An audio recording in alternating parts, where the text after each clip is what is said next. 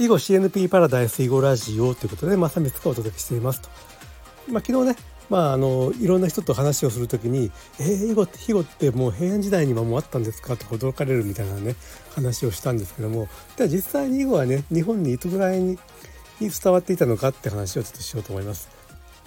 まあ、囲碁の歴史としてはね中国でね、まあ、伝説中国の伝説としては、まあ、昔々のね、えー、と皇帝というか王様がね自分の息子の教育のために囲碁を発明したっていうふうな伝説があって、まあ、それで4,000年前っていうような話もあるんですけども、まあ、もうちょっと実証的っていうか確からしいところで言うとまあ論語ですね。孔子の論語に、まあ、囲碁のことが書かれているということで、まあ、2500年前にはまあ囲碁はあったんじゃないかということはまあ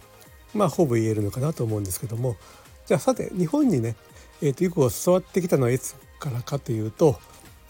なんか一説にはね吉備の真備が遣唐使で唐に渡ってそれで伝えたって話もあるんですけどもまあそうすると奈良時代以降ということになるんですがね。え、っと,、えー、とね中国のね随書っていう歴史書があって随書の和国伝和国っていうのはねあの日本のことなんですけどもあの邪馬台国がどこにあるかっていうので魏志倭人伝っていうのを聞いたことあると思うんですけどもねそれと同じようなもので随書和国和国伝という随時の時代の歴史書があってそれがねまあ7世紀半ば600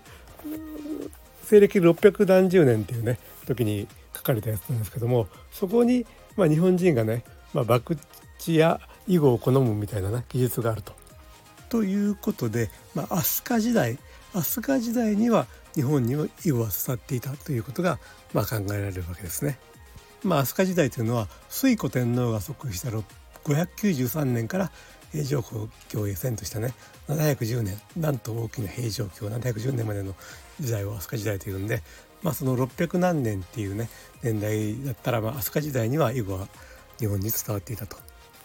まあ、その他のまあ傍証としてね養老律令養老律令に総二礼お坊さんとね天の人が守るべきことっていうものがあってですねでその中にねすごろくや博打とか音楽は禁止するんだけども